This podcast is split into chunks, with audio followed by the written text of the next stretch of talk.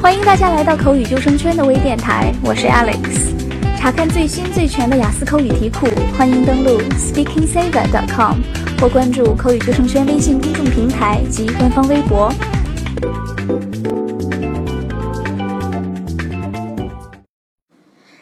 现在啊，手机已经成为咱们生活当中不可缺少的一个工具。很多同学都会在手机上下载一些应用程序，也就是我们所说的 apps，来学习英文。那么有哪些 app 对大家的英文学习比较有帮助呢？今天我就来给大家推荐几个，不仅能学到英文，而且还能帮大家打发时间。先来说一说第一个，BuzzFeed，Buzz B U W Z，Feed 就是 F W E D。有同学会说了，BuzzFeed 不是一个网站吗？没错，我们要说的就是这个网站的 App 版，这里面夹杂了各类的外国新闻资讯。那很多同学都会有这样的疑问：微博上的那些大 V 的文章和有趣的消息，到底是去哪儿找的呀？我告诉大家，其中有很大一部分就是从 BuzzFeed 上面翻译过来的。那这个应用里面有非常多有趣的新闻、杂技、图片、视频等等，有兴趣的同学可以多多研究探索一下。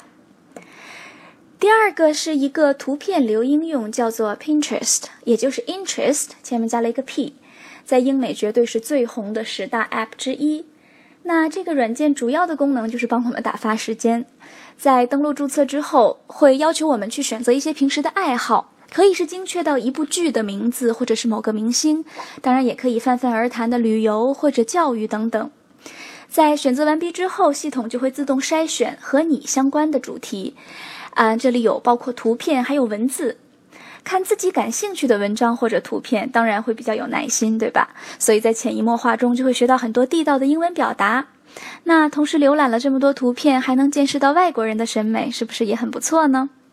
当然，如果大家想用它来帮助雅思备考，也是完全可以的。比如说，在雅思口语考试当中，想要搜集一下答题素材，就可以通过搜索关键词来寻找。比如说，Part Two 有这样的一个问题：Describe an educational trip you went on。描述一个这样的有教育意义的这样的一个旅途。那我们就可以直接搜索关键词 educational trip 来搜索。我们不仅能看到图片，点击之后还能看到一些文章。这样一来，学习当然就变得轻松多了。第三个要推荐给大家的就是 Quora。简单来说，就是外国版的知乎，Quora 就是 Q U O R A。那这是一个聚集了网友神回复、神吐槽的地方。众所周知，知乎上有很多经典的回答，那么相信在 Quora 里边，大家同样也不会失望。如果你有英语学习方面的问题，可以关注 English as a Foreign Language 这个板块。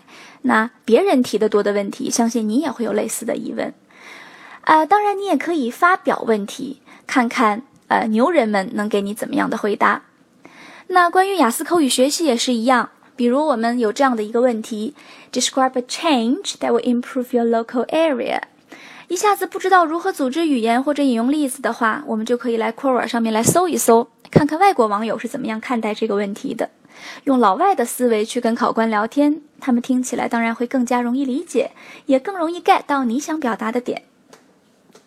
第四个。这个要推荐的呢，是我个人很爱，也是大家很熟悉的 TED，T-E-D。那在这里我们能看到非常多高水准的 talks，对于准备雅思、托福的同学们，真是一个不可多得的资源。平时啊，我都是在 WiFi 下面看。那有一次在银行排队的时候，需要打发时间，我突然间发现移动的破网下听 TED 音频居然完全不卡。当然，流量紧张的同学也可以提前把 video 或者是 audio 下载到手机，在公车或者地铁上听。嗯，最后跟大家推荐两个慕课的 app，Coursera and Khan Academy。Coursera 其实就是 course 和 era 放到一起，中间是再减掉一个 e 哈，Coursera。那 Khan 就是 K H A N。呃，相比于他们的网站，这两个 apps 更加的简单易用。我们可以学习到各类型的基础课程，比如说 Business and Economics、Mathematics、Computer Science and Arts and Humanities。那这两个 app 的呃课程音质都非常的清晰，呃课件的清晰度稍有参差不齐，有些老师的课件会清晰一些，有些可能是在压缩之后稍微有点不清楚。But anyway，对于考雅思的同学们来说，这两个 apps 绝对是练习听力的好方法。而且像 College Admission 这样的课也会对咱们申请的思路有帮助。对于即将出国读书的同学们来说，我们可以通过这两个 apps 提前了解专业基础知识和常用表达，还能提前培养听课做笔记的能力。啊，语言学习呢，其实最重要的就是积累以及反复的练习。今天推荐给大家的这几个 apps 可是打发时间的好东西。一天两天可能大家没反应，但是当达到了一定量之后，你就会发现，其实很多英文文章自己都能看懂、能听懂了。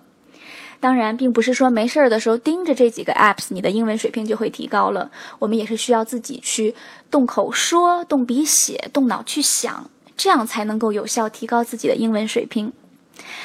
好了，今天节目就到这里，下期节目会继续给大家带来更多更棒的英语学习资讯。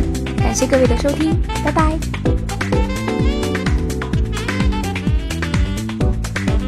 想了解更多雅思考试的学习方法，欢迎大家登录 SpeakingSaver.com，或者关注口语计生圈的微信公众平台及官方微博。